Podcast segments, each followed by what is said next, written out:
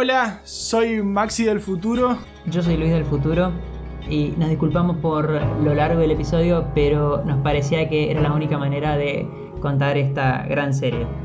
Así que disfrútenlo. Good morning, Vietnam! Gentlemen, welcome to Fight Club. Oh, what a day! What a lovely day! Bingo! How fun! Come with me if you want to live. Hey, motherfucker. As far back as I can remember, I always wanted to be a gangster. Why so serious? ¡Erica! ¡Erica! Lampone, el pedido sencillo. Conseguimos una Magnum 357 con balas de verdad. In case I don't see ya. Good afternoon, Sean todos bienvenidos. Esto es Escrito y Dirigido. Mi nombre es Luis Johnston. Mi nombre es Maximiliano Ross y hoy en escrito y dirigido Dark. Escrita por Baran Bodar y Janje Fritze y dirigida por Baran Bodar. La serie cuenta con la mitad de los actores alemanes probablemente. Entre ellos encontramos a Louis Hoffman, Jordi Striebel, Maya Schoen, Stefan Kapwirth, Tamar Pelsing, Oliver Masuki, Andreas Pitchman, Morris Hahn, Peter Benedict, Deborah Kaufman y Caroline Eichhorn. Bueno, como alemán, Maxi, la verdad tenés una muy linda pronunciación en francés. Pero este es un cast bastante complicado de nombrar todos los que lo componen debido a la cantidad de, actores en el mismo. Son más de cincuenta y pico de actores, o sea que esperamos que es entendible que no pudimos nombrar a todos, obviamente. Además no quisimos porque hay algunos que preferimos mantener afuera por ahora. Eh, Dark es la primera producción alemana, completamente alemana de Netflix. Es la historia de cuatro familias, los Conwall, los Nielsen, los Doppler y los Tiedemann, que viven en un pueblo, Winden, pueblo que no existe, pero que se sitúa en Alemania, en donde misteriosamente niños comienzan a desaparecer, como ya había ocurrido varios años atrás. La serie se centra en estas familias, sus vínculos, los secretos que esconden y todo lo sobrenatural que ocurre en este pequeño pueblo en medio de la nada. Netflix quería o venía con ganas de hacer una producción alemana como en el resto de sus países hace un tiempo y buscan justamente a Baran y a Janje luego del éxito de una de sus películas. Les ofrecieron una producción de, de una serie que continúe con lo sucedido en esta película, pero los mismos se dieron cuenta de que no querían repetirse, querían probar algo distinto. Netflix les dijo que estaba bien, que podían hacerlo, entonces se ponen a buscar entre sus proyectos qué podían hacer. Y entonces llegan a esta combinación de dos historias o guiones que venían trabajando en. Uno era una trilogía de viajes en el tiempo y de ciencia ficción, y la otra era basada en hechos reales de un asesino serial cuyo título de la serie ya había sido planteada como Dark. En escrito y dirigido, la verdad que veníamos con ganas de hacer una serie hace bastante y no estábamos seguros con respecto a cuál hacer. Y Maxi, que es el que más sabe de series de nosotros dos, propone justamente Dark, que era una de sus favoritas, y como su tercera temporada se estrenaba este año, nos parecía que era apropiada justamente tratarla. Así que como fue tu idea, te quería preguntar a vos primero tus sensaciones con respecto a Dark. Sí, es la primera serie que traemos escrito y dirigido. Por suerte elegimos una que sea fácil de explicar y fácil de transmitir la idea, ¿no? Porque, sí, obvio, cuando la vi en 2017, acá voy a contar un poquito de infidencia así de entre nosotros dos. Le dije a Luis, creo que en 2019, o ahí, antes de que salga la segunda temporada, le dije, tenés que ver esta serie porque esta serie está fantástica, es genial, te va. Me dijo, no, sí, no sé qué, no la vio. No importa. Está todo predeterminado y por suerte la vio para, esta, para este episodio. Y bueno, ahora va a contar él su opinión, ¿no? Pero a mí me parece una de las mejores series que yo haya visto, por lo menos. Creo que habría que categorizarla como series que te hacen pensar y que te dejan cuestiones que tenés que pensarlas en lo interno y que son cosas que a mí me gustan. No es una serie que vos podés mirar para disfrutar, pero me refiero a que no es algo que te va a relajar, por el contrario, es algo que te pone en constante prueba porque vos tenés que estar a la altura de la serie. Más allá de que la serie te pueda ayudar o no, por ejemplo, con la cantidad de personajes que hay y la cantidad de encrucijadas, porque es como un laberinto esta serie, vos tenés que estar atento todo el tiempo. Por ejemplo, te da la posibilidad de crear tus propias hipótesis, de lo que vos crees, de que esas hipótesis después se rechazan o se aceptan, y la, y la serie te va contando algo que por ahí vos no tenías ni la más remota idea, está bueno ir descubriendo eso y es lo que me pasó a mí con esta serie, lo cual recomiendo fuertemente para todos los que no hayan visto, total, tranquilos. Como en todos nuestros episodios, la primera parte es siempre sin spoilers, así que esta vez como que estamos contando qué nos pareció, así que vos que la viste hace poquito, ¿qué te pareció? Bueno, como ya dijo él, yo la venía pateando y cuando no la pude patear más porque teníamos que hacerla, me llevé la gran sorpresa de que, que comparto con Maxi que es una excelente serie. Me gustó ya cuando me enteré al terminar la primera temporada.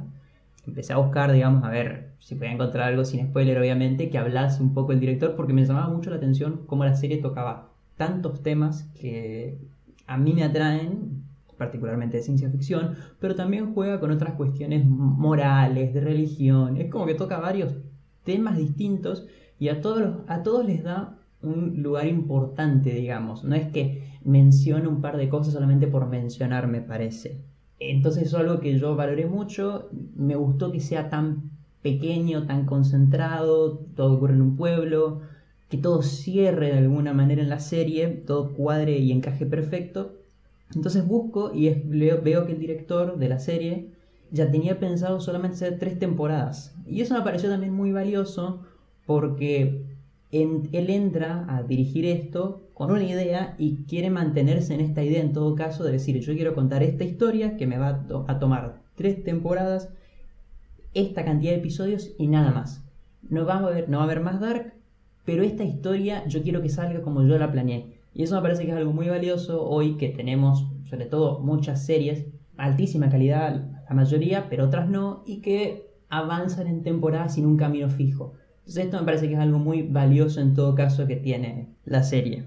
Totalmente. Eh, después de lo sucedido con Game of Thrones en su última temporada, que estamos esperando series o los que habitualmente vemos series y la estamos con todas las ganas de ver esta tercera temporada, me parece que deberíamos bajar un poco las expectativas, prepararnos para lo peor y si viene lo mejor, buenísimo. Así estoy yo. Si la tienen que arruinar, la van a arruinar porque es un avión muy difícil de aterrizar. Abre muchos caminos, sobre todo cómo termina la, segunda temporada. Te deja los caminos abiertos a una multiplicidad de resultados. Por eso, cualquiera sea el resultado final, tenemos estas dos primeras temporadas que son una obra de arte y que recomiendo a cualquier persona ver. Sí, esta segunda temporada que al mismo tiempo que cierra varios caminos, abre otros nuevos, que eso en todo caso es algo que constantemente hace la serie que me parece muy valioso porque no es en todo caso esto que tenía Game of Thrones que se volvía haciendo más grande, más grande, más grande. Esta serie entre todo un poco fue cerrando varias cosas que a mí por lo menos me dejaban con ciertas dudas al terminar la primera temporada y que en esta segunda se cierran. Eh, dicho eso y hablando de, del tema de cómo cerrarlas, en el periodo 2000-2010 está la serie Lost, que es seguramente habrán escuchado el nombre, pero no sé si todos la vieron. Yo me incluyo entre los que no la vi pero sí estoy al tanto de que la serie, eh, todo el mundo se queja de que duró una o dos temporadas de más y que cierra bastante mal. que sería en todo caso nuestro Game of Thrones, podríamos decir. Y el director justamente es muy fanático de Lost, que comparte algunas cosas con esta serie. Y él dice, justamente, yo quiero hacer tres temporadas porque de esta manera yo me aseguro que no voy a entrar en ese círculo vicioso de ir adentrándome más y nunca saber cómo salir. O sea, de cavar más profundo. Hay que estar preparado de que las expectativas no sean superiores a lo que uno puede esperar de una serie, pero que confío, digamos, en, el director y en la escritora principal, quien es justamente su esposa. Dato curioso. Ah, mira, no sabía. Bien. Eh, es difícil hablar de, Dark sin, sin spoilear, porque es complicado por, como dijimos, lo complejo de la trama, pero también lo complejo de los personajes. Me parece oportuno también ir del otro lado de la cueva, pasar a la parte con spoilers.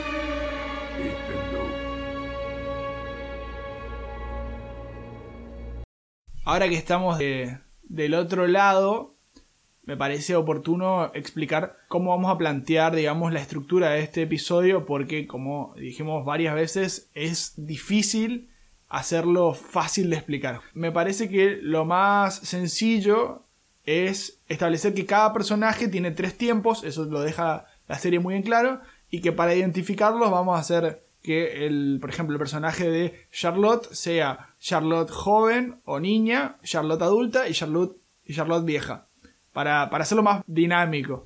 Además de eso, eh, lo que queríamos decir es que una vez que viste la temporada 1 y la temporada 2, se hace muy difícil hablar de la temporada 1 sin, sin incluir lo que vimos en la temporada 2, porque la historia es así, porque la serie quiere que sea así, de que no puedas separar una parte de la otra, y al ser una triqueta, no te permite hacer estas, ni siquiera bifurcaciones, ¿no? Hablamos de la temporada 1, pero todas las teorías que podamos tener ya las resolvimos en la, en segunda temporada, y por lo tanto me parece eh, tautológico volverlas a decir, ¿no? Yo cuando comencé a ver, porque en todo caso me parece que es importante mencionar, yo maratoneé la primera y segunda temporada en dos semanas más o menos. Y cuando comencé a ver, yo me acuerdo que te envié un mensaje, ni bien terminé creo el primer capítulo y te digo, che, es muy parecido, es como una Stranger Things versión alemana mezclado con Chernobyl por el tema de la planta nuclear. Con el pasar de el segundo capítulo, me di cuenta que no, que esto va muchísimo más allá de, de Stranger Things, que lo único que tienen similar es esta idea de niños desaparecidos y de posibilidad de otra realidad, digamos, de un pasaje a otra realidad. Y también una hora, una hora ochentosa, me parece. Claro, e- es eso, pero más allá, absolutamente nada. Como Dark es muchísimo más compleja. A mí me encanta Stranger Things, pero Dark es muchísimo más compleja, vale la redundancia, muchísimo más oscura y es más madura con respecto a los temas que trata, eh, de- desde los vínculos, las relaciones entre, entre las familias y entre los miembros de las mismas, la- las parejas que se engañan, hasta la sexualidad de, Peter, es mucho más complejo. No solamente de la sexualidad en el siglo XXI, sino también, por ejemplo, cómo eso pasaba en el año 50 con, con Agnes. Y cómo es ser un padre. Y son una cantidad de, temáticas que va tocando. Está buenísimo, porque ese entendimiento y esa comprensión de las distintas épocas, que está súper estudiado y se nota, hace que la serie tenga ese valor agregado de no es una serie de solo viajes en el tiempo, no nos equivoquemos, hay una cantidad de otras cuestiones, hay muchísimo de filosofía, hay mucho Nietzsche dando vuelta también, y se nota y hace mucha presencia, y creo que eso es lo que hace que la serie sea una, una obra maestra, digamos. Todas esas cuestiones que si yo te digo, es una serie que trata sobre viajes en el tiempo, sexualidad, ser padre, incesto y demás cuestiones teológicas, probablemente no, no la compres, o sea, probablemente no la veas. Pero está tan bien dispuesta, está tan bien lograda, que hace que no, que te sea imposible a vos como espectador salir, despegarte de, de la historia. Bueno, como bien vos decís, toca un montón de temas y aún así, a ver, no es que no es difícil de entender, pero creo que la serie no subestima al espectador porque nunca te dice, en el momento que ocurren las cosas, nunca te las dice en la cara. Te tira pistas, digamos, y en todo caso tenés al final de los episodios, que me parece un recurso muy valioso, la pantalla dividida, que te permite en todo caso decir, ah, mira, este era este personaje que a mí también me confundí al comienzo con el paso del, con los diferentes tiempos de que no sabía que este es 1986 es este personaje y en 2020 o 2019 es este personaje. Pero bueno, pero la serie tiene esto de, de- este recurso que le permite en todo caso, para aquel que no, no agarró la pista en su momento, de, confirmar y asegurarse que no se pierda. Y que si uno quiere, por ejemplo, que era algo que yo te dije, ok, la serie no es imposible de seguir ahora. Si vos en un momento querés maquinar un poquito más y decir, che, pero ¿cómo fue que llegaron a este año? ¿O cómo fue que, no sé, Claudia aprendió a usar la máquina del tiempo? ¿O cómo X cosa? No, no parás más y eso en todo caso es algo que le queda al espectador, que me parece muy valioso de la serie, para que en todo caso sea lo más abierta a todo el mundo posible. Sí, estoy de acuerdo. Antes de, de comenzar con la trama así a fondo, quería nombrar, y me pongo de pie, para hablar de Simone Barr, que es la, la encargada de hacer el casting de esta serie, que bueno, creo que es uno de los puntos más altos que tiene, por la similitud de los personajes a través de las, de las etapas. Y que capaz que no es algo que nombramos habitualmente, pero creo que acá sí merece una atención especial. Como Luis había dicho entonces, esta historia transcurre en un pueblito en Alemania que se llama Winden, donde empezamos a conocer un poco más de este de Jonas, que parece un pibe que no le sale una bien porque se le suicida el padre. Él se va a un centro de rehabilitación psicológica por todo el daño ocurrido y cuando vuelve el mejor amigo está saliendo con la novia. Está en una, una espiral de, de depresión y tristeza de todo lo que le pasa. Sí, Jonas que al comienzo yo no entendía muy bien por qué era el protagonista de la serie, o sea, más allá de que está bien, vos lo primero, la primera escena de la serie arranca espectacular porque ves el suicidio del padre, pero yo no entendía muy bien porque, por esto que vos decís, es un tipo que nada le sale bien, tiene cero carisma, digamos, para llevar la serie, y que yo incluso pensé, ok, la serie puede, puede ser que esté contada de su perspectiva, como es un joven todavía, porque Jonas joven, y bueno, y por eso en todo caso creo que la serie se concentra principalmente en esta primera temporada en, bueno, los, los Campbell y en los Nielsen. Y en el Charlotte, en todo caso, que es mi favorita, por lo menos en esta primera parte. Y tenés a Ulrich que está engañando a la mujer con Hannah, quien al comienzo me da cierta lástima. Con el tiempo uno creo que podríamos decir termina no queriéndola, por no decir odiándola al final de todo. Pero bueno, pero eso creo que también es algo fantástico que tiene la serie, que es eh, al mostrarte distintos momentos, notas cómo los personajes llegan a ser como son en el presente, digamos, en el 2019, porque ves todo lo que les ocurrió en 1986, en 1953 a otros.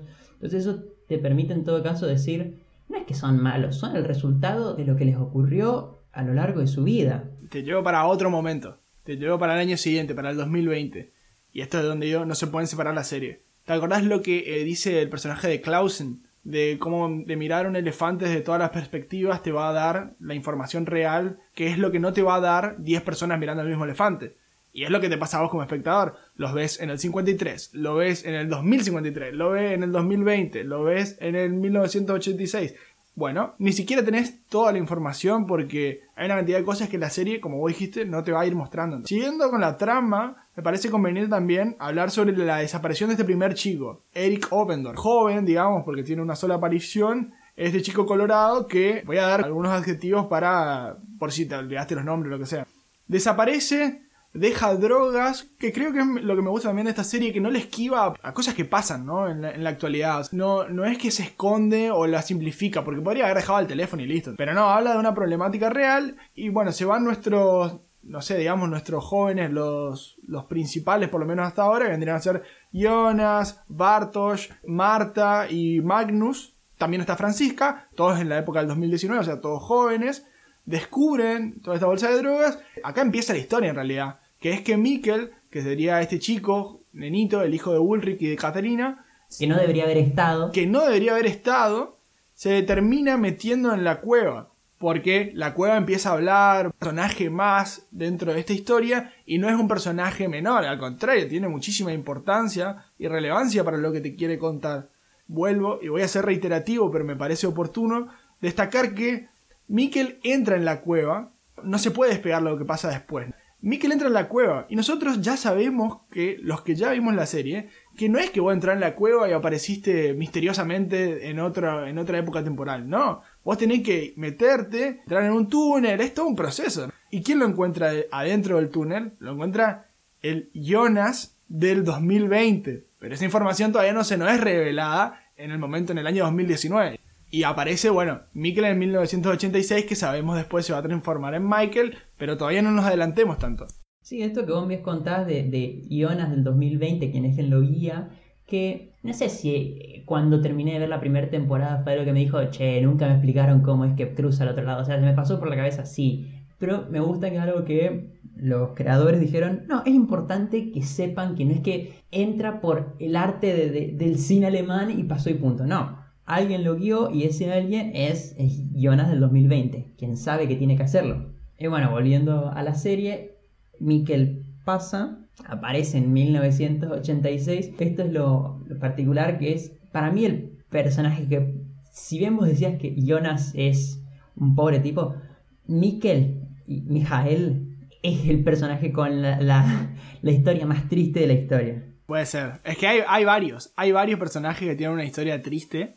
Que lo vamos a ir desarrollando. Pero bueno, Mikkel está entre, en el podio seguro. Continuando un poco con lo que pasa en el año 2019, ¿no? Con esta desaparición de Mikkel, empezamos a ver como estos pequeños recuerdos que tiene Ulrich eh, adulto. Él se acuerda que tiene un hermano desaparecido, que desapareció en el año 86, y es un dato no menor, porque a medida que se, eh, se empiecen a buscar a Mikkel, o sea, al niño, aparece otro niño con toda una indumentaria fuera de época de los años 80 y todavía como que vos como espectador estás en esa situación de decir, che, este tiene que ser Mats, Mats Nielsen del año 86, pero como que obviamente los personajes todavía no están, no tienen ni siquiera en cuenta eso. Vuelvo también a hablar un poquito sobre la serie. Eso está muy bueno también, como los personajes se van a ir desarrollando para entender, aceptar, porque creo que aceptar es lo más difícil que tiene, que es bueno, estoy de acuerdo, logro entenderlo, capaz no del todo, pero acepto que se puede viajar en el tiempo. Y eso me parece una súper transformación de cabeza que tienen que tener cada uno de ellos. Y después dar el salto a pasar. Claro, eso lo hace realista, es el, es el decir, los personajes les cuesta entender, como bien vos decís, la idea de viaje en el tiempo. Y también otra cosa es que la serie plantea muy bien esta idea de 33 años de diferencia, digamos, que es el ciclo solar y el ciclo lunar.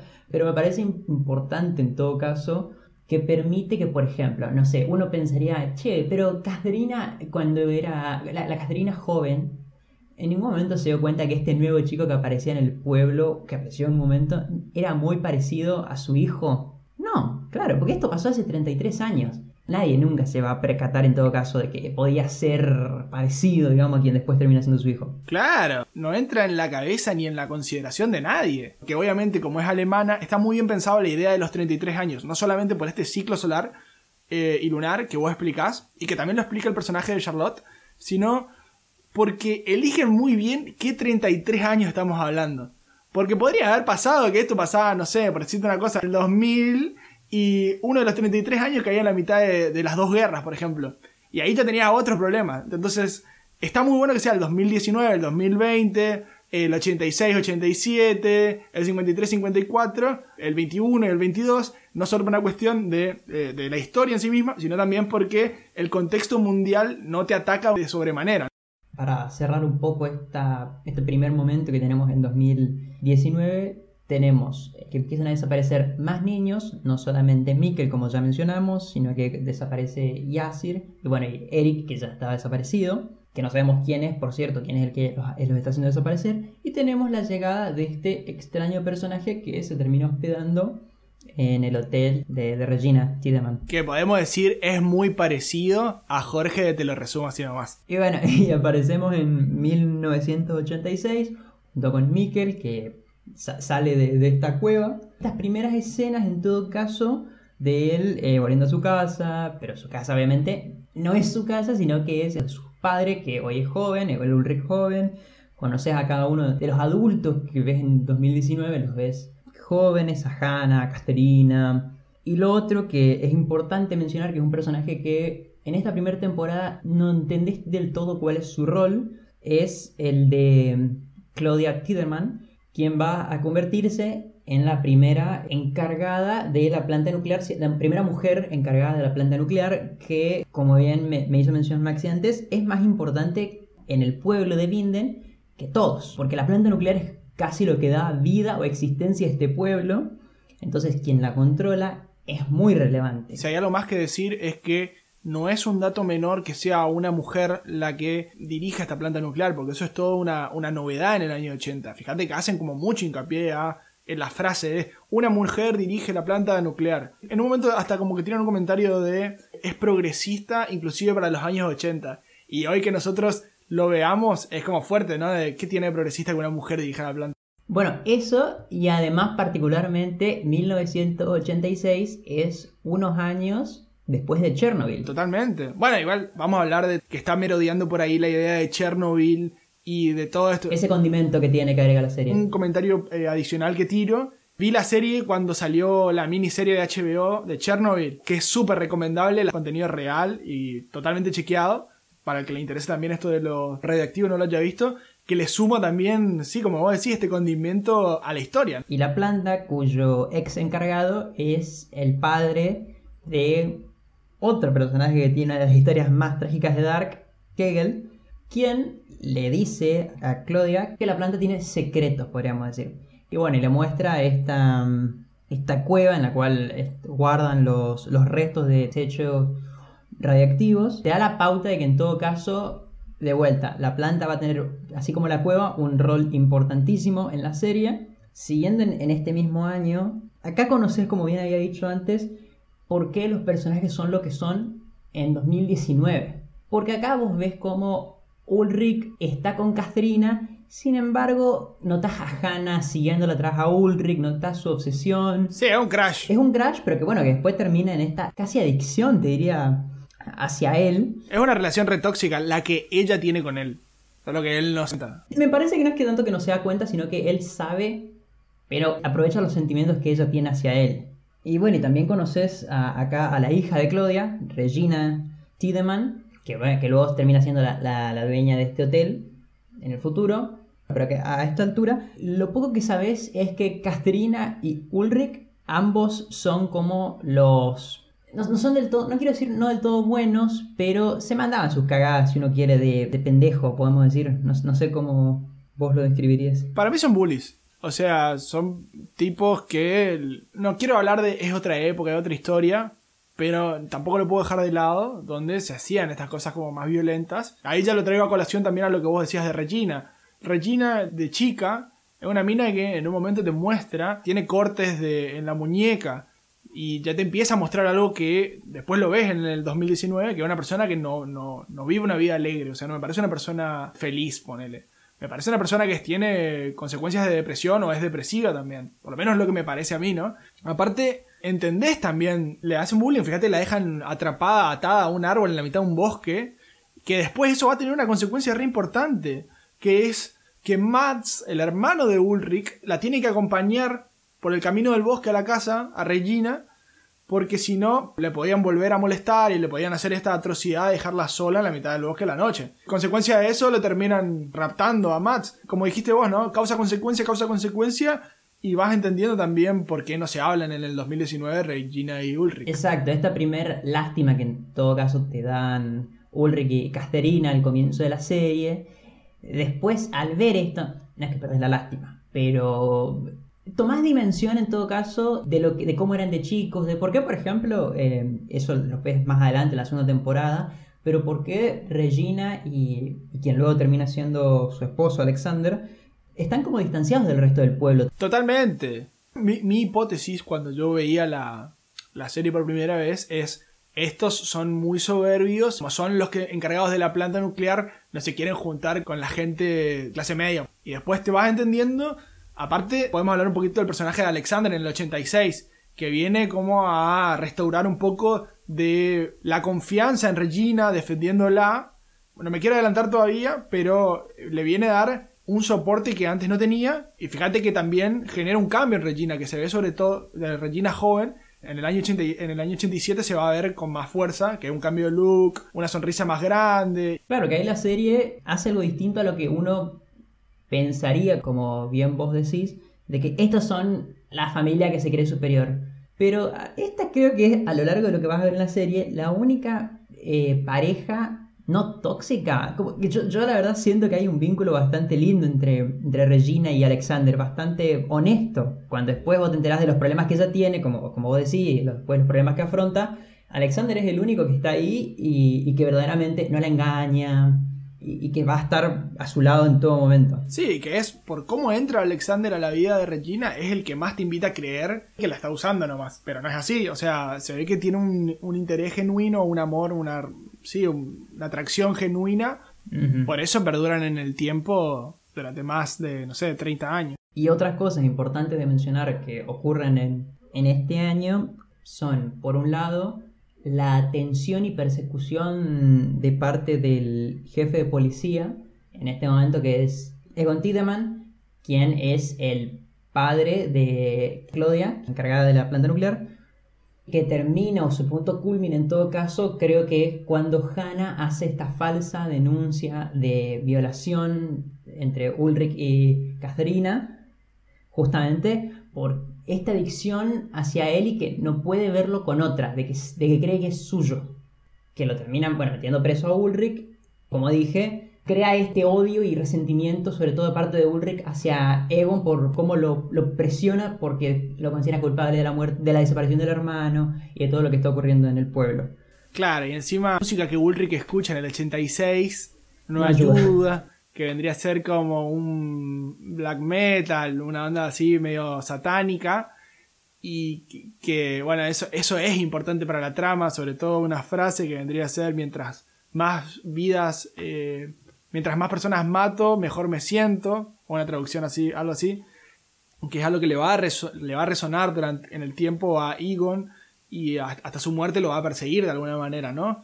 Mientras tanto, Mikkel joven, en el año 86, termina a cargo de esta enfermera, que se llama Inés, Inés Canwald, y le termina dando el apellido y termina viviendo con ella. Así que así dejamos las cosas en el 86 y volvemos al año en cuestión, que sería el 2019. Bueno, como bien vos dijiste, ya estamos en 2019 de vuelta. Han pasado ya mm, 36 horas desde la desaparición de Mikkel y se dan cuenta de que este niño que aparece en el bosque con ropa de los 80 es Mats. Y que así como ocurrió ya que en los animales se presentaba esto de los tímpanos rotos, o sea, el chico también tiene los tímpanos rotos, los ojos quemados, y Charlotte, quien es la jefa de policía, se da cuenta que esto ya ocurrió. Hace 33 años había pasado algo similar. O sea, el tiempo se está repitiendo. Otra cosa que se le da la pauta de que hay más que solamente la desaparición de- del niño o de que X personas pueden estar involucradas es su marido Peter. ¿Por qué? Porque él mismo, eh, por una cámara de seguridad, eh, en la ruta se da cuenta de que a la hora en la que desaparece eh, Mikkel, él miente con respecto a dónde estaba. Y además ellos ya vienen con la relación bastante compleja, dado que Peter la engañaba, porque Peter en realidad es gay, duermen en cuartos separados, es decir, mantienen el matrimonio por una cuestión, por las hijas, digamos. No hay muchas otras razones, porque entre ellos no existe ya este vínculo amoroso. Yo no sé si lo llevaría tanto por las hijas, sino porque eh, es una cuestión social, me parece también, de que sigo repitiendo, ¿no? Habla de temáticas muy interesantes, porque esta- este girito que hace sobre los gustos sexuales de Peter podría no estar y la serie funciona igual. Pero la serie decide meterse ahí y hablemos y visibilicemos esto. ¿Qué, qué, qué es lo que mejor le, sirve a una familia? Que se diga, que no se diga. Vos ves que el personaje de Francisca, de joven, o sea, la hija de ellos, es como que le dice, tenemos que hablar de esto. Hace un año se lo dice a Magnus, al novio, que hay algo que no estamos hablando y no estamos haciendo todos los boludos y tenemos que hacer foco, porque no puede ser que ustedes vivan en una cama separadas, digamos. Bueno, el tema es que, como vos decís, hay algo que Peter está ocultando, que Peter Doppler está ocu- ocultando. Y encima, Peter Doppler es como este paso intermedio para hablar sobre otro personaje que va tomando, que va creciendo en la trama, que es el de Helge. El de Helge del año 2019 o el Helge viejo. Y vemos que este tipo tiene algo como en la oreja, unas cicatrices raras, que empieza con frases como tic-tac, esto empieza todo de vuelta, el fin es el principio, el principio es el fin, y estas ideas como que las tira nomás, porque se nota que es un tipo que está demente, un, un senil por lo menos, capa de este geriátrico, y como que no te termina cerrando qué está pasando, pero sabes que algo tiene él, algo está ocultando, ¿no? Y te quiere comunicar. Eso, y es importante mencionar que Helge Doppler es el hijo de quien antes de que Claudia Tiderman esté a cargo de la central nuclear, él es el hijo del que estaba antes, del que construyó y del que era el primer encargado de la central nuclear. Que en todo caso da cierta curiosidad, uno, la cicatriz que tiene en su cara, como también de por qué él no está a cargo, por qué él termina siendo un guardia de seguridad. Entonces te das cuenta que hay varios traumas que, que presenta este tipo, muy particulares, que ya jugaron un rol en el pasado y que ahora eh, continúan. Totalmente. Ahora, en posterioridad, cuando lleguemos al año 53, vamos a plantear una, una pequeña discusión interna que tenemos los dos. Y bueno, me gustaría saber la opinión, pero no nos adelantemos. Seguimos en el año 2019. Sabemos también que Ulrich, como vos dijiste, empieza a darse cuenta de. Se da cuenta que es Mats. Fíjate que le pregunta a la forense cómo puede ser que esté tan bien conservado el cuerpo y ese tipo de cosas, como que no le cerra. Y empieza a aparecer este, esto que comentábamos anteriormente, ¿no? Este crecimiento del personaje de aceptar que, che, puede ser que eh, haya un desfasaje temporal y lo que parecía súper ilógico al principio empieza a tomar forma. Es más, toma tanta forma que el episodio termina con Ulrich metiéndose en las cuevas, apareciendo en el año 53. Pero antes de que viaje Ulrich, es importante mencionar al que primero viaja en el tiempo, que es Jonas. Porque a lo largo de la desaparición de Mikkel, Jonas se siente responsable porque él era quien estaba junto a él. Él trata varias veces de entrar a la cueva, lo que pasa es que es un laberinto, básicamente. Entonces acá es donde juega un rol muy importante ese personaje que llega misteriosamente a la ciudad, que al comienzo nosotros no sabemos quién es, que luego nos enteraremos es Jonas de adulto, yo al principio pensé que en realidad era Mikkel, de adulto, no Jonas.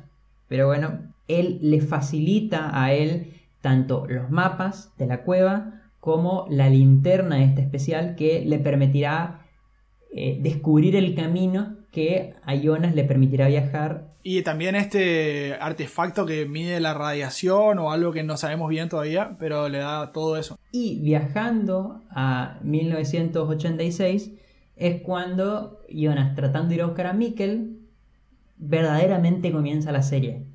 ¿Por qué? Porque acá nos enteramos que Mikkel es en realidad Mijael, el padre. Y acá es cuando la serie empieza a tomar gravedad y notas lo que es causa y consecuencia. Y también donde te das cuenta de que no podés cambiar el pasado. ¿Por qué? Y esto le explica Jonas adulto al Jonas joven. Si vos tratás de recuperar a tu padre, vos nunca vas a nacer. Esto tiene que ocurrir para que el presente se dé como se debería dar. Otro punto positivo para la serie es que no le esquiva a su fuente, digamos. Por ejemplo, sabés que está basado en películas como Volver al Futuro, como Terminator, y te lo dice explícitamente. Está buenísimo porque es, no te estoy copiando, sino que por el contrario te estoy homenajeando. Totalmente. Y lo hace, lo hace muy real, porque a diferencia de, por ejemplo, lo que hacía Volver al Futuro, que era esto de que el tiempo, porque esto es muy importante que nos deberíamos mencionar en todo caso, es que en todas esas películas el tiempo es algo lineal. En cambio acá lo dibujan más como un círculo en el cual el presente como uno lo ve es el resultado de ese pasado que ocurrió. Sí, claro, el pasado determina el futuro, pero el futuro también determina el pasado y viceversa. Es una triqueta, o sea, ese es el nombre, es como este círculo o este agujero de gusano, que básicamente para mí, para hacerlo más claro y hasta como un dibujito, es cuando te das cuenta que el planiferio, si lo girás, es un círculo. Totalmente, sí, sí, sí, sí, sí. Eh, Estoy, estoy totalmente de acuerdo. Lo, lo que se conoce y la serie después lo utiliza todo el tiempo y me encanta cómo lo utiliza, que es la predestinación. Como vos sabés lo que va a ocurrir, eso, tiene que ter- eso va a terminar ocurriendo. O sea, voy a dejar en el pasado, pero no puedes cambiarlo. Porque eso tiene que sí o sí ocurrir para que los eventos de los cuales vos, vos viste se desenvuelvan como tienen que ser. También está bueno para comentar sobre cómo es que termina llegando Ulrich, que me parece una persona, me parece alguien así como tan creyente, sino por el contrario, alguien que te va a rechazar la primera idea de, che, existen viajes en el tiempo, no lo veo aceptándola directamente, ni siquiera considerándola. Pero vuelve a desaparecer en el año 2019 otro chico, que sería Yasin, que es el novio de 8 años de Ellie, que después vamos a hablar, a hablar de ella. Pero ante la desaparición en el bosque de este chico, esa noche también había aparecido Helge viejo en el bosque. Y si bien está senil y está demente, Ulrich, pongámonos en, los zapatos de él, ¿no? Tiene un hermano desaparecido en el 86. Tiene ahora un hijo desaparecido en el 2019 y nunca lo pudo resolver a, a ninguno de los dos casos. Y empieza a encontrar un sospechoso como Helge, lo empieza a seguir. O sea, no lo juzgo, pero tampoco lo puedo justificar a lo que está haciendo, ¿no? Lo sigue, lo sigue, lo sigue y se mete. Y acá viene el tema. Ulrich toma un camino que lo lleva al año equivocado, porque él quería ir al 86, pero terminó yendo al 53, y Helge sí va al 86. Ahora, plantemos bandera en el 53. Las cosas son muy distintas. Es más, te diría, hasta hay una paleta de colores más como oto- otoñal, más eh, naranja rojo Este Helge nene que parece un pibe que yo voy a poner mi postura acá, Luis va a decir la suya y después eh, vamos a ver qué, qué sale de eso, ¿no? Pero yo creo que Helge es, la persona que tiene la historia más triste y de alguna manera hasta que más pena me da de toda esta, esta trama. Porque es un pibe que lo tratan mal los padres. Con 8 años, 9 años, los tratan muy mal los padres. Le hacen bullying los más grandes, inclusive le, le hicieron piso. La chica que le gusta, que vendría a ser Claudia Tiedemann del año 53, la nena, está enamorada de Tronte Nielsen, padre de Ulrich.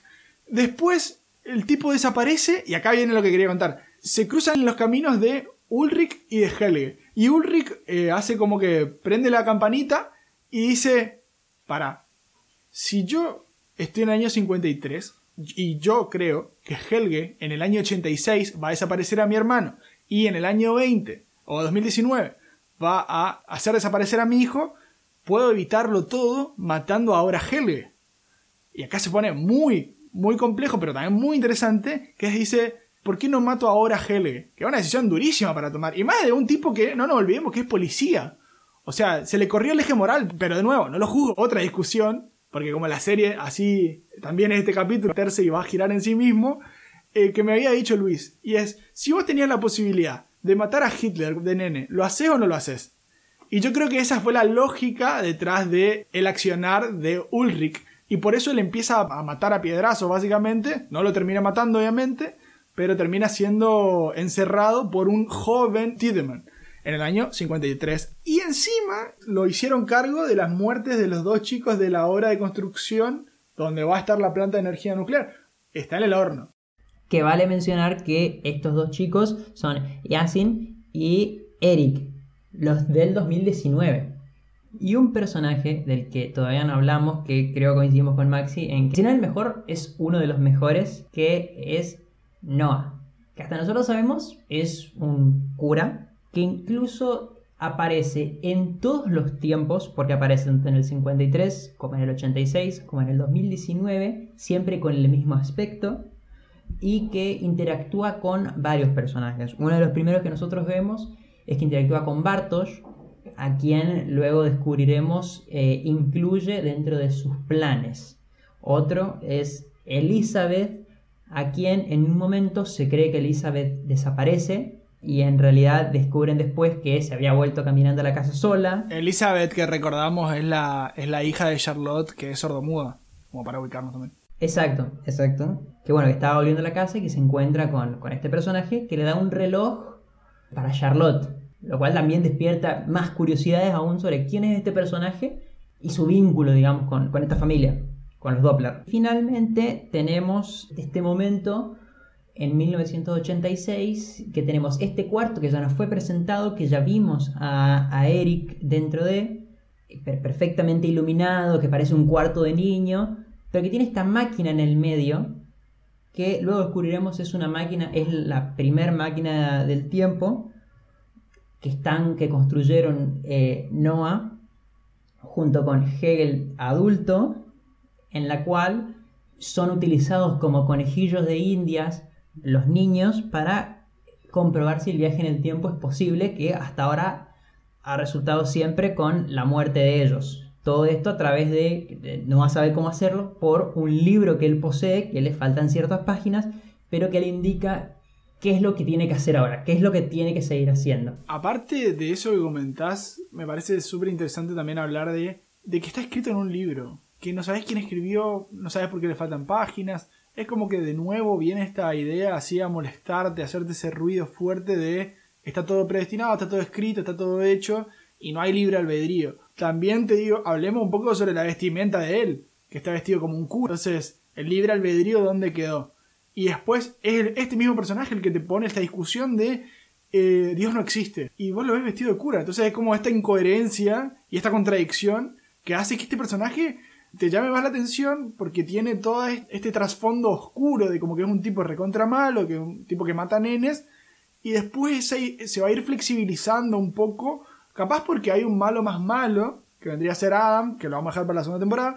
Pero también porque empezás a entender, como vos decías, otra perspectiva o lo empezás a mirar como, como una persona más normal, como un personaje más fácil de digerir. Bueno, ahí ya vimos las relaciones que tiene Noah con ciertos personajes, pero no son los únicos con los que interactúa. Después vamos al 86, recordando que Mikkel está en el hospital a cargo de la enfermera Inés con este brazo roto, viene Noah a hablar un poco con Mikkel y bueno, esto que comentaba anteriormente, Dios existe, el Big Bang, el Big Crunch, o sea, son temas no esquivos a la saga y súper entretenidos de nuevo. Se pueden ver de distintas aristas y analizarlas y debatirlas también, ¿por qué no? Creo que la serie intenta hacer constantemente. Bueno, como que tienen esta relación con Mikkel y empiezan a hablar. Por el otro lado, Jonas está en el año 1986 queriendo buscar a Mikkel. Y cuando lo está yendo a buscar a Mikkel, ¿a quién ve?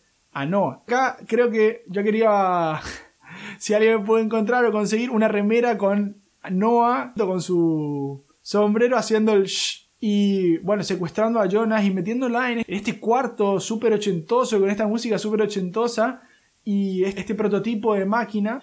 Volviendo igual a lo que mencionabas de, de que Jonas fue a buscar a, a Mikkel, me parece importante mencionar que Jonas tenía la intención de volver a traer a Mikkel porque en el año 2019, mientras tanto, Casterina, sobre todo lo que reflejaba en ella, que es madre de Mikkel, notas eh, el vacío que dejó, o sea, la desaparición de su hijo.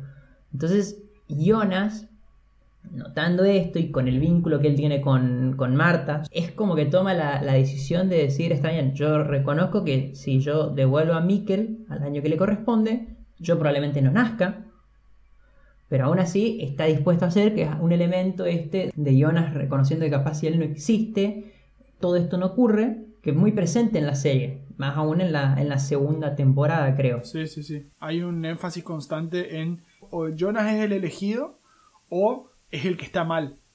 Porque si vos no estabas, todo este, este quilombo no, no, no existiría. Y bueno, como habíamos dicho, Jonas, que está atrapado en este cuarto, que dicho sea de paso, es el búnker de la familia Doppler, esta cabaña que les pertenece, por la rendija, digamos, de la puerta se encuentra con Jonas adulto, quien le dice que es el mismo, pero del futuro, y le dice, yo ya viví todo esto, para solucionarlo, la única manera es cerrando, como él cree, este portal que une a, a los años, digamos. Lo que ocurre es que uno pensaría, ah, bueno, Noah no sabía esto. Noah sabe absolutamente todo. Y Noah es consciente de que en realidad lo que va a hacer no es cerrarlo, sino que acá Jonas va a abrir el portal, o sea, va a permitir que todo esto ocurra verdaderamente.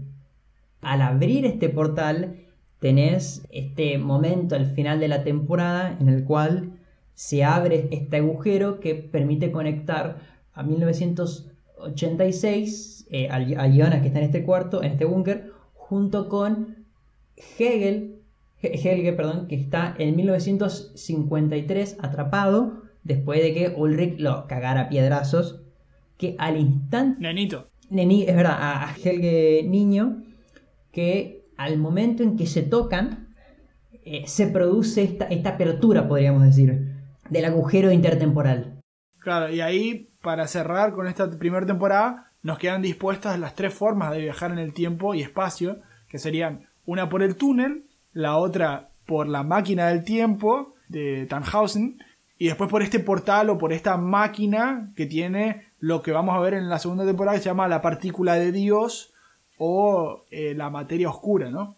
Otras cosas que no mencionamos, que en todo caso no pertenecen a lo que sería la historia principal de la serie, pero son importantes de contar, es uno, que esa noche que Peter se va en, su auto que creía Charlotte que lo estaba engañando, en realidad resulta que se había ido al búnker de su familia junto con Tronte porque él tiene en su poder el mismo libro, un libro similar al que posee Noah, que le va revelando los hechos que deberían ocurrir. Entonces él sabe que esa noche ahí aparecerá lo que luego será que luego nos enteraremos es El cuerpo sin vida de Mats Nielsen.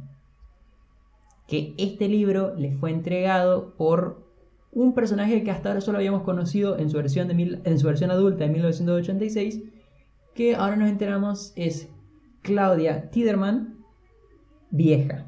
que jugará un rol muy importante en lo que es la segunda temporada. Y también en su versión de, de- de niña, con esta perrita hermosa, Gretchen. También encantó, me encantó. Dicho todo eso, ahora estamos en condiciones de, abocarnos a fondo, ¿viste? En lo que sería la segunda temporada. La segunda temporada que, además de las tres partes o los tres tiempos esto que habíamos visto, adiciona dos, o mejor dicho, adiciona uno que vendría a ser el año 1921 y el año 1921 donde no existe el túnel, que está en construcción y que Noah, como lo conocíamos, tiene una parte joven en realidad, que se lo ve como muy comprometido con esta causa de Sigmundus Creatus Est, tan comprometido con la causa que al compañero que está ayudándolo a hacer el túnel lo termina matando con este pico por perder la fe. En realidad, por orden de este tipo que se llama Adam. Noah de joven no te da la sensación de que sea un mal pibe, sino que por el contrario, es como que se está por hacer malo y lo vas viendo cómo va a ir creciendo. Es un discípulo. Hasta este momento es un discípulo de esto que se llama Sigmundus, que vos todavía no sabes muy bien qué es, pero por ahora consideras que es como podríamos decir una religión, una cuasi religión o cuasi secta. Totalmente, porque aparte, en la primera temporada, vos no sabías que había alguien por encima de Noah y el titiritero creías que era él. Ahora te das cuenta que no. O él es el titiritero, pero hay alguien que lo maneja él. O sea, es el primer gran giro de esta segunda temporada. Lo otro que profundiza es que nosotros creíamos que Jonas, con este pasaje en el tiempo, este choque de manos que hizo con Helge Chico, se iba a ir al año 1953. O sea, que iba a salir. O sea, que iban a intercambiar roles, pero no. En realidad lo que pasa es, es que se termina yendo al futuro, al futuro del futuro sería, al año 2052, que es esta realidad posapocalíptica y esta trama a mí en lo personal no me gustó tanto, pero creo que no me gustó tanto porque no se rellenaron los huecos que espero que sea que suceda en la tercera temporada, donde vemos que eh, Elizabeth es la, la líder de todas las personas, que también podemos decir que hace frío, hay barbijos, eh, pocas personas por metros cuadrados, y no estoy describiendo la realidad del mundo en coronavirus, sino que estoy hablando del año 2052 en Finden. Sí, a mí tampoco me, me fascina el, 2050 y el 2052, pero creo que como vos decís, eh, es por falta de, de- de desarrollo. Es como que había que involucrar este año porque permite en todo caso jugar con más elementos. Pero bueno, pero me presenta este mundo poca- post-apocalíptico en el cual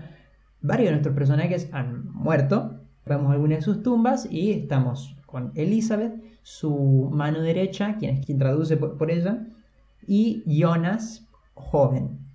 Y Jonas joven, buscando encontrar una manera de, de salir, de, de irse de 2053, de a la zona prohibida, que es donde estaba la planta nuclear, que tienen prohibido ir. ¿Por qué? Porque Elizabeth dice que ahí es, es donde se encuentra la raíz de todos los males, o Una parte del demonio. Exacto, e- esa es la definición que, que ella da. Y eh, Jonas llega ahí, primero lo atrapan para que no, no continúe investigando qué es lo que ocurre o de qué es lo que se esconde. Esta mano derecha de Elizabeth la traiciona y ay- ayuda a que, a que llegue. Y ahí vemos esta partícula de Dios, se le dará el nombre, esta nube negra llena de relámpagos que escuchando las grabaciones que se encuentran ahí, que corresponden justamente a la voz de Claudia Tiedemann, quien es la que estaba a cargo de la planta nuclear, en 1987, vale la pena recordar, ya nos movimos un año hacia adelante, indican que esto es lo que permite el viaje en el tiempo. Entonces Jonas se mete adentro de esta, de esta nube y viaja a 1921, como bien habías dicho, que es otro de los años que se suman en esta segunda temporada. Ahí vemos que Jonas tiene ya esta marca de, de haber estado ahorcado. Que, se- Que te ayuda, por cierto, a, a indicar que, ok, este es el Jonas que ya viajó. Totalmente, totalmente. Bueno, llega hasta el año, hasta el año 1921 y acá retomo algo que comentamos al principio, que es la situación de las guerras y qué, qué bien elegidos que están los años. Y fíjate que lo primero que se les ocurre a esta gente es, este es un refugiado de la guerra o un sobreviviente de la guerra, fíjate las marcas que tiene. Jonas no entendiendo nada, como carretas, la vestimenta de la gente, y es como, bueno, evidentemente me fui de los años que tenía conocido, que eran el 53, el 87 y el 2020, así también el 2053, 2054, y ahora estoy en otro año, ya estoy en el en 1920, eh, 21. Por primera vez conoce a Noah joven. También vemos que está Agnes niña. Son dos descubrimientos muy interesantes. Otra cosa que no mencionamos, justo hablando de ellos dos, es que Agnes y que Noah son hermanos. Son hermanos y, Y vamos a Agnes ver es que- la madre de Tronte Nielsen. También. Bueno, vamos a ver que Noah lo va a terminar guiando, en definitiva, a Adam, a Jonas. Pero antes de eso, Jonas quiere, como que dice, la pelota esta o el, sí, la nube negra, la partícula de Dios, no me llevó al año que yo quería. Yo quería ir al 2020, me llevó muchísimo más atrás. Y creo que acá, acá pues, se pone muy interesante, que es cuando Jonas que solamente conoce una forma de trasladarse, bueno, dos, ahora con la partícula de Dios, lo primero que se le ocurre es me voy a los túneles, pero como dijimos anteriormente, como no hay túneles a dónde ir, se encuentra con Noah, de vuelta. Vemos de nuevo una escena que se repite, que es a Noah agachado comiendo una manzana. Y siempre tira la manzana.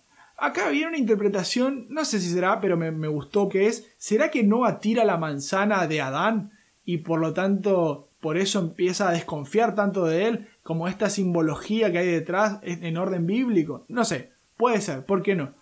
Ahí lo lleva lo de Adán y empieza el segundo gran giro, que es darnos cuenta de que Adán es en realidad Jonas viejo.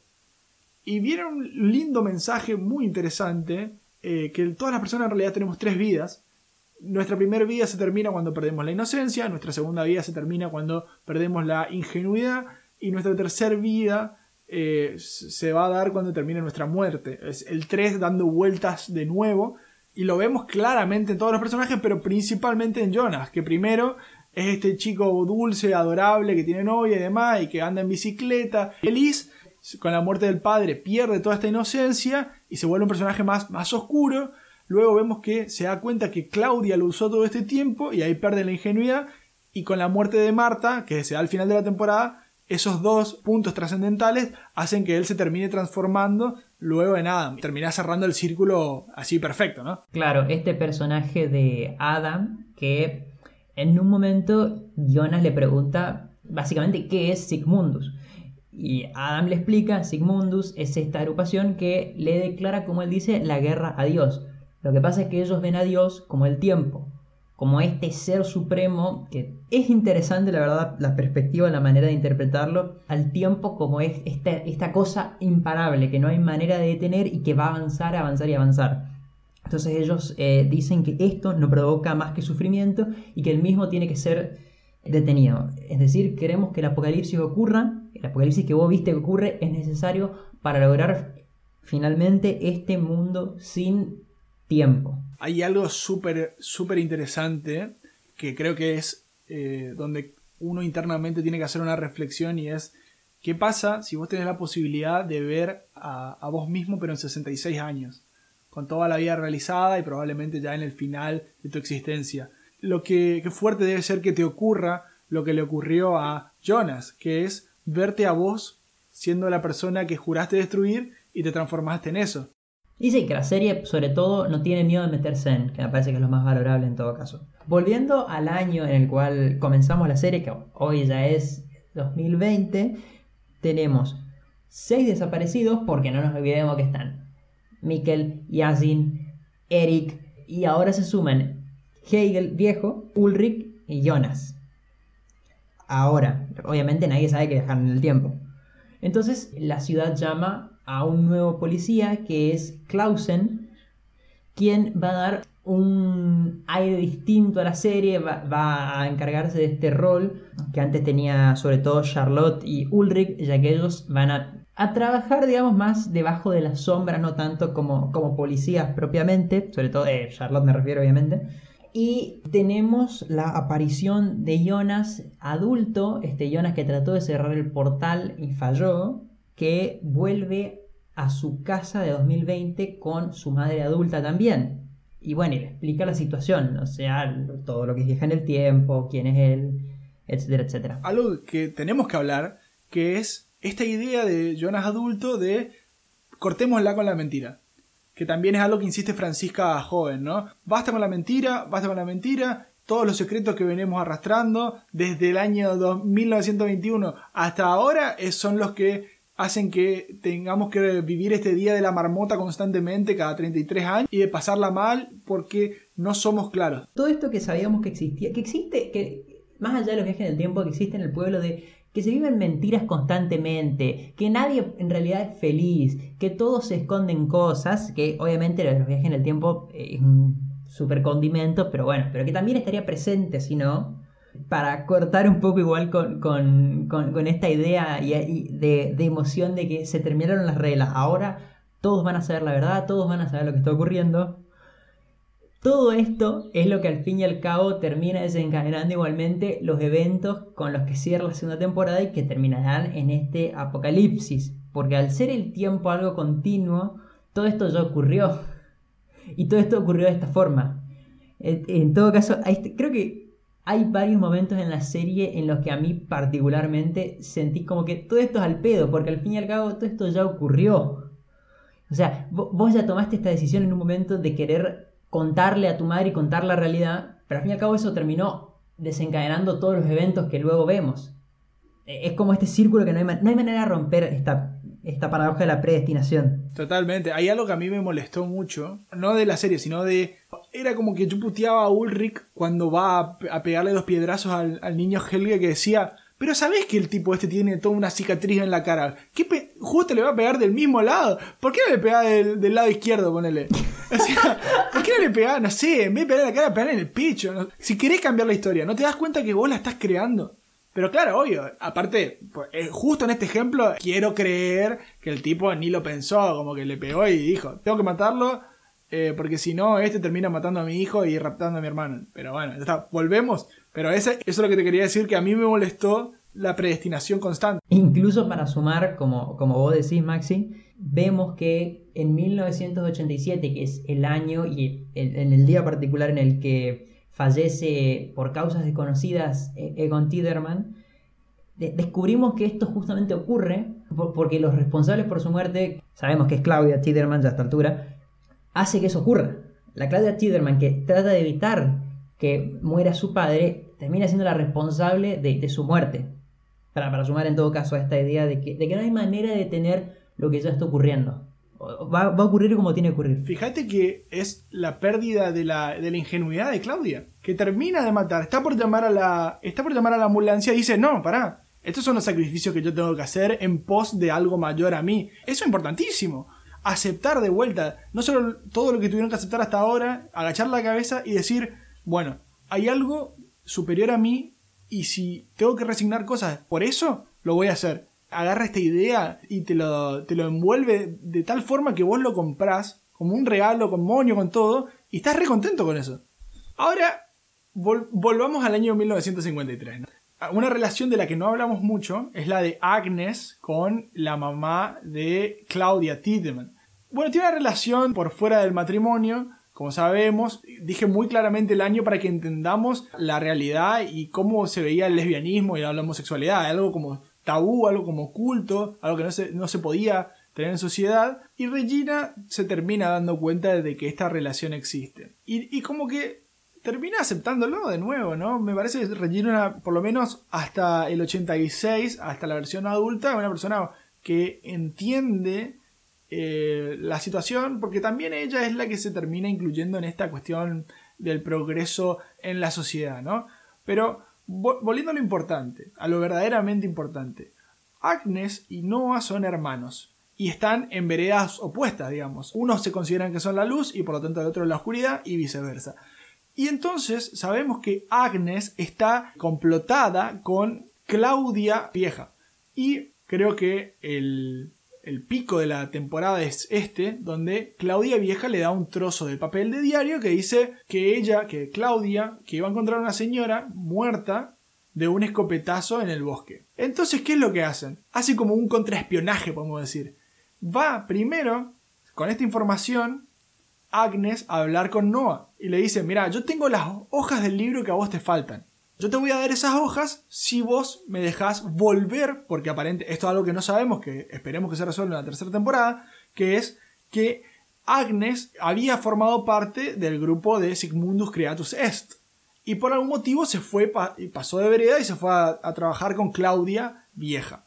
El incrédulo de Noah le dice, ¿qué me vas a dar en consecuencia para, para que yo pueda hacer esto? Porque Adam no te va a dejar entrar. Y ella le dice, te voy a dar estas hojas que van a estar en el camperón de Claudia vieja y vos tenés que ir a matarlo con un escupetazo. Total, esto es lo que va a pasar, esto es lo que está predestinado a pasar. Por eso digo que es un contraespionaje, porque como que le termina vendiendo gato por liebre Agnes y vuelve a formar parte del grupo de Sigmundus Creatus Est. Por eso esta pequeña intro que había hecho al principio, que viene una de las escenas más lindas, con uno de los diálogos más lindos que me parece que tiene esta temporada, que es Claudia despidiéndose de Agnes y diciéndole yo sé todo lo que mamá te amaba a vos. Me pareció muy dulce esa escena, hasta irónico que sea Claudia con, no sé, 33 años más que Agnes, la que le, le termina dando este consejo porque ella había visto de chica. Sí, es, es todo algo que está muy presente en la serie, esto de que los, los jóvenes terminan siendo técnicamente más viejos que los mismísimos adultos. La verdad que es una contracara que te hace esta serie que es difícil de, procesar, creo. Esa es la- lo, más, una de las cosas más complejas que tiene y al mismo tiempo interesantes.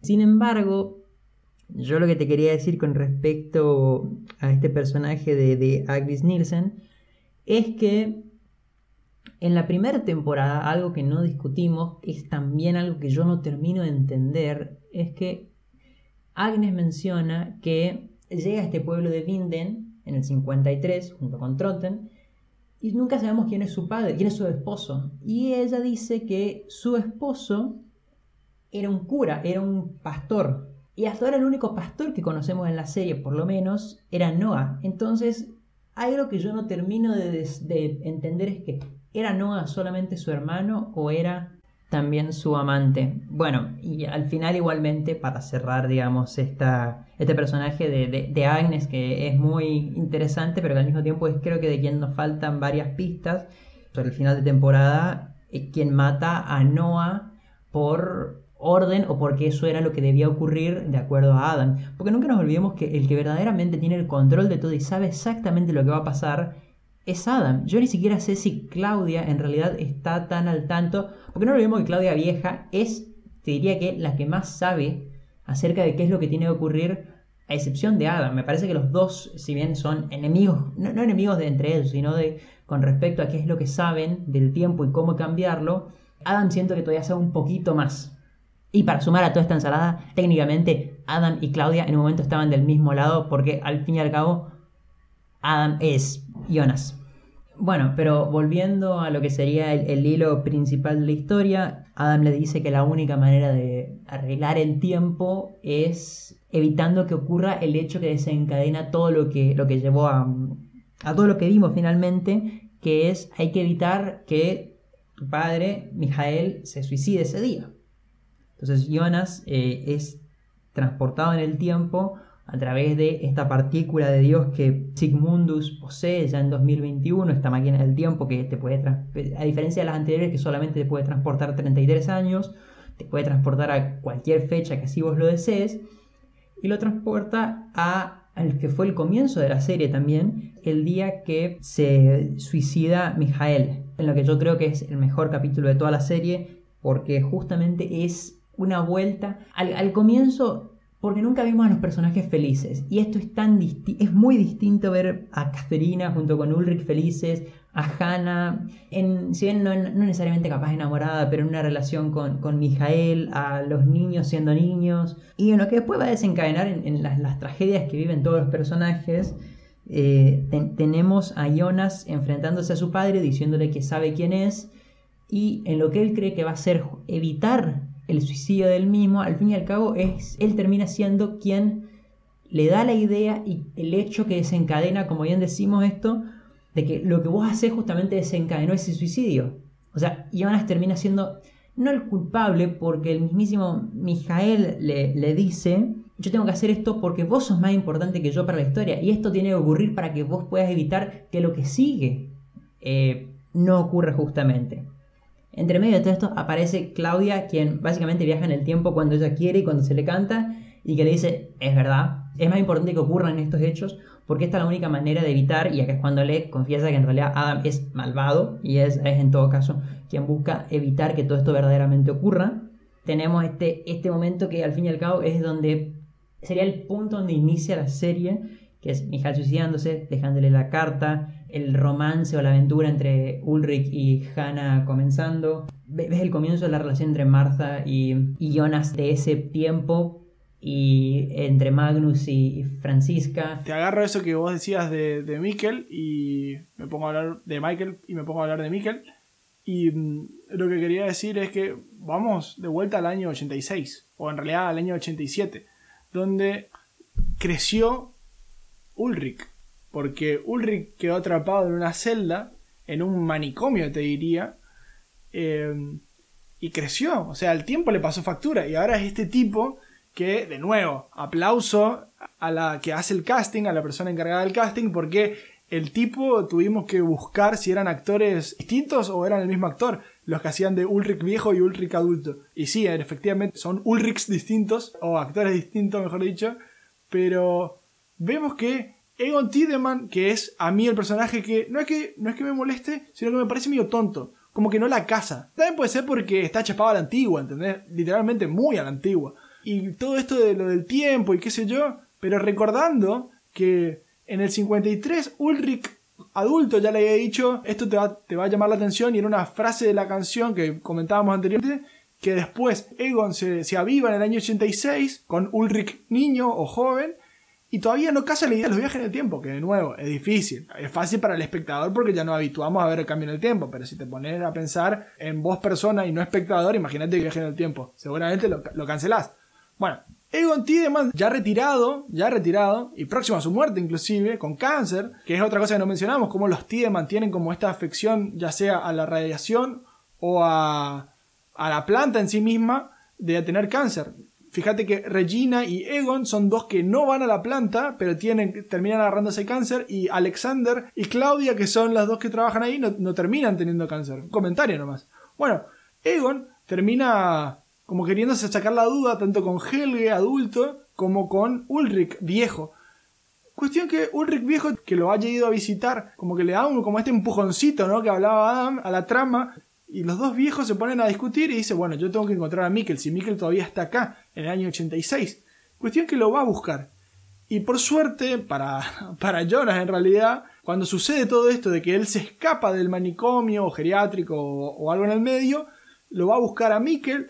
Cuando lo encuentra a Mikkel, Mikkel termina reconociendo a su padre, que eso es fuertísimo, y habla muy bien de, de Michael, que acepta que se va a quedar en el pasado, junto con las drogas que le da la madre, va, Inés, no la madre, y lo terminan interceptando tanto Inés como Egon, queriéndose escapar por las cuevas. Creo que le termina resombando a Egon esto de que siempre se quiere ir por las cuevas. Claro, y bueno, y esto es en todo caso algo que creo que demuestra que no hay personajes ni buenos ni malos, que es algo que me parece también muy importante que hace la serie en recalcar para hacerla más realista, que uno pensaría, por ejemplo, bueno, Inés, quien adopta a, Miken eh, y lo termina, termina cambiando el nombre a Mijael, en realidad también lo dopaba.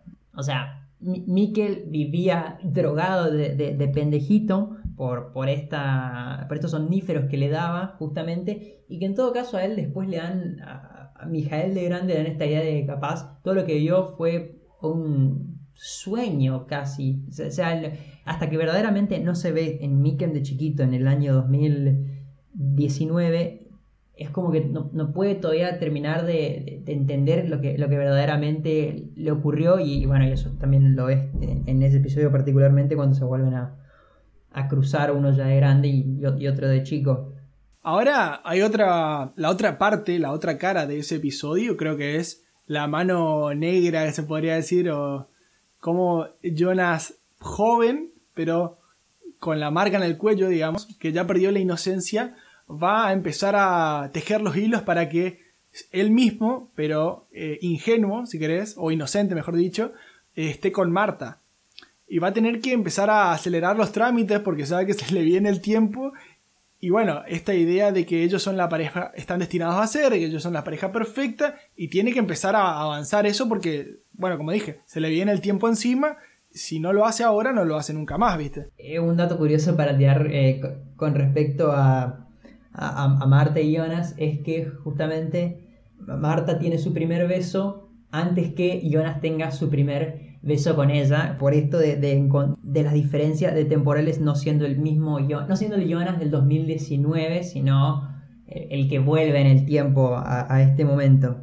Y de- después de que todo esto ocurre, en todo caso, tenemos el, el momento en el cual Claudia termina llevándose a Jonas y entrenándolo en esta idea de cómo se viaja en el tiempo y que por un lado la facilidad que tiene la serie para solucionar algunos problemas pero que a mí me, la verdad me encanta que es que Claudia le enseña Claudia vieja le enseña a Jonas joven cómo viajar en el tiempo porque después Jonas joven va a tener que enseñarle a Claudia adulta cómo se viaja en el tiempo. Y esta constante Y lo mismo te va a ocurrir después con, con Tannhausen. Tipo, te tienen que dar la máquina, vos no escribiste el libro, pero te dan el libro, y esta paradoja, porque es eso, es una paradoja. Claro, es lo que se llama paradoja, paradoja de Bootstrap, que es que los, los eventos no tienen principio. O sea, lo que, vos- lo que va ocurriendo ocurre por sí mismo.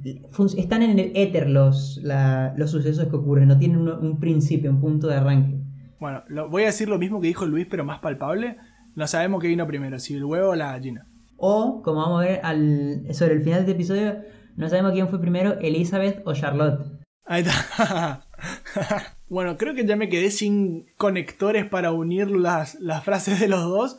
Pero quería decir que me voy a agarrar de esto que vos decías de Charlotte para hablar sobre su colega, Clausen.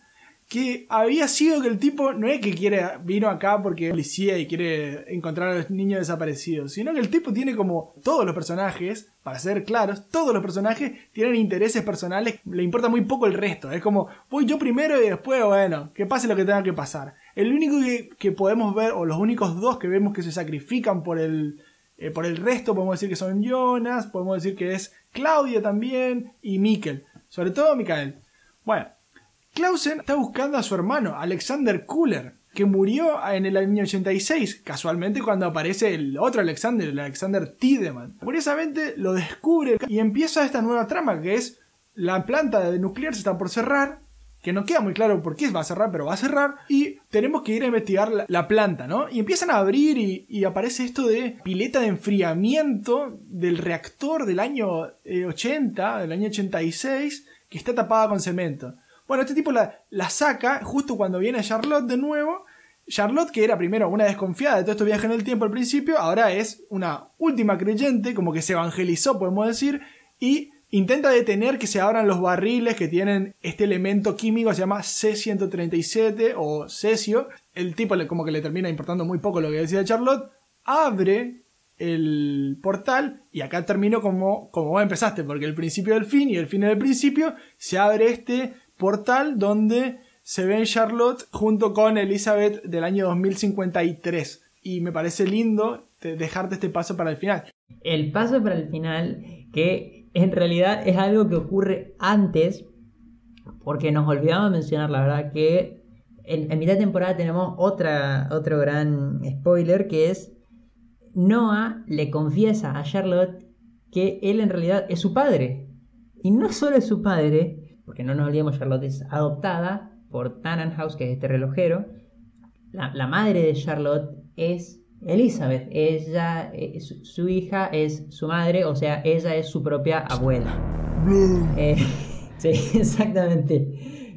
Tratar de, tratar de entender las relaciones en, en- en este programa es al pedo. No, no, no vas a, no vas a llegar a ningún punto final. Pero bueno, pero que en todo caso eh, es algo que asumimos se va a desarrollar con mayor precisión en esta última temporada. Para cerrar ya esta segunda temporada son dos cosas. Una es que, como sabemos que se viene el día del apocalipsis, todos los personajes relevantes serán salvados de distintas maneras. Por un lado, Casterina eh, entrará a este portal que vuelve a ser abierto por Jonas joven junto con Claudia Timerman adulta. Hannah se, se va en el tiempo a 1953, que eso lo haremos ahora, lo dejaremos para el final en todo caso. Eh, los niños que hasta ahora ya descubren la existencia de viajes en el tiempo viajarán junto con Jonas adulto. No sabemos bien a, qué momento. Pero lo sabremos el 27 de junio cuando salga la, la tercera temporada. Exacto. Y mientras tanto, Marta y Jonas joven, pero con la marca ya en el cuello, eh, tratando de ir a, a encontrarse y a salvarse, todo termina mal cuando vuelve a aparecer Adam, quien le dice que esto tiene que ocurrir te para que vos sigas tu destino y te conviertas en mí. Y ahí es cuando mata a Marta, eh, pero no por mucho tiempo. Sí, porque aparece como una Marta medio onda rusa, ¿viste? Con el corte así, el pelito cortito, el flequillo, que es de otro mundo. Que eso me parece que está bueno para, para dejarlo colgando ahora, para retomarlo cuando hagamos el episodio de la tercera temporada. Sí, meten acá la idea de otros mundos que va a ser algo... La palabra que voy a usar es, que absolutamente no dice nada, pero que es interesante porque la verdad no sé ya qué creer. Nosotros compramos, nosotros compramos lo que venga. La verdad que lo que me da esta serie yo lo voy a comprar, sí. No, la verdad que no voy a mentir. Voy a, me quiere vender otros mundos, venga. Aparte, si quedó alguien a esta altura, que ya venimos no sé cuántas horas grabando, si quedó alguien a esta altura, no sé, vamos a hacer un Netflix party para ver el episodio 3 de la tercera temporada. que nos mande un DM a la cuenta de Criti Dirigido en Instagram y, y vemos. ah, una cosa que no, no, no nombramos todavía, lo, lo nombramos pero muy por encima, es que estas dos partículas de Dios eh, barra partícula del demonio eh, corresponden a los dos extremos, ¿no? que te pueden llevar, son como la reina en el ajedrez. Se puede mover a lo largo de todos los, de todos los lugares, pero están solamente en los dos extremos. Podemos analizar como una partida de ajedrez, no lo vamos a hacer. También se podía haber analizado, podríamos haber hecho más hincapié, que fue lo que hicimos, por ejemplo, en el episodio Inception, de hablar sobre eh, Ariadna y el Minotauro y muchas de señales que se van presentando. Sí, igual pa- para cerrar por completo lo que correspondería a la segunda temporada de Dark, bueno, como bien había dicho antes, Hannah se salva del apocalipsis porque viaja en el tiempo a 1953, donde se termina convirtiendo en el personaje más odiado de esta serie al dejar a Ulrich atrapado en esta celda y hacerlo creer que está loco y termina diciéndose quedarse ahí. Por cómo funciona la serie, uno, nada es al azar. Dos, todos son parientes de todos, así que vamos a ir descubriendo en todo caso tanto Hannah como los jóvenes que viajaron con Jonas adulto, cómo están vinculados o cómo termina siendo este, no sé si ya árbol genealógico o Enredadera. enredadera genealógica que es el pueblito de Vinden. Sí, una cosa más que yo quería decir, eh, antes de ir terminando por completo este episodio, es que a mí creo que no me gusta lo de los mundos, eh, así en general, porque yo creía que esto podía suceder en diversos pueblitos del mundo. Por decir una cosa, ¿no? Un pueblito cerca de, no sé, Mendoza o cerca de Neuquén, Argentina, cerca de, no sé, cerca de Barranquilla, Colombia, un pueblito también podía pasar, cualquier lugar que se te ocurra. Entonces la idea de los mundos me hace creer que solamente Vinden es importante. Por eso creo que no me gusta tanto. Pero vamos a ver, obviamente, vamos a desarrollarla. Esta tercera temporada que estamos... Creo que el episodio, la duración del episodio también habla de lo comprometidos que los dos estamos con esta tercera y lo bien que quisimos hacer este especie de resumen para nosotros y para ustedes. Bueno, ahora contame. Yo sé que querés que se te resuelvan un par de cosas para esta tercera temporada. ¿Cuáles son? Sí, la, primera cosa es que, como vimos que Claudia a lo largo de la serie viaja como se le canta, porque en un momento muere, pero después sigue viajando en el tiempo, mi duda es, a Noah, ¿siempre lo vimos en el orden lineal? ¿O también vimos momentos de Noah antes y después de lo que deberían haber ocurrido si, el tiempo funcionara de forma correcta? Otra de las cosas que me gustaría saber es en qué momento o cómo se produce este cambio de Jonas a Adam. La última es, ¿cuál es el rol de Bartosz? Si bien suponemos que fue ese, esa persona que, que es asesinada por Noah al comienzo de la segunda temporada, me parece que es en todo caso el único de los, de los jóvenes que todavía no ha tenido un rol importante y que sin embargo se le fue, se le fue dada una máquina del tiempo en su momento, la máquina del tiempo de Noah. Entonces me gustaría saber porque creo que tiene, puede tener un rol más interesante o más profundo en esta última temporada. Esos son los tres preguntas que tengo. No sé en tu caso, Maxi, si tenés alguna o algo que quieras poder terminar, cerrar. No, vos sabés que esta tercera temporada me voy a dedicar absolutamente a disfrutarla y sorprenderme totalmente. No miré el tráiler, no lo pienso mirar, no miré teorías, no pienso dar una teoría, porque yo como dije antes, compro todo lo que vos me ves. Lo único que sí voy a decir en nombre de un oyente que me dijo una teoría que me parece relevante contarla, que es, él espera para esta tercera temporada que, atento, ¿eh? un mundo en el que estamos ahora es el de Adam, otro mundo que es a donde se va a ir, donde se fue, que la llevó Marta, es el mundo de Eva o Marta, que es este corte ruso, y que el final de toda esta historia va a ser este mundo donde coexisten los tres. Yo no sé, a mí me parece muy, muy cenicienta, muy historia de Disney. Ojalá, eh, ojo, yo, yo digo, compro todo, pero me parece como muy muy perfecto, que podría ser porque la serie también es muy perfecta circularmente. Como siempre, nos pueden encontrar en todas nuestras redes como escrito y dirigido, Facebook, Twitter, Instagram. También tenemos un email donde nos pueden mandar todo este tipo de teoría, comentarios, recomendaciones, lo que les parezca relevante. Nosotros estamos ahí, que es escrito.dirigido.gmail.com Y así, sin más que agregar, Sigmundus.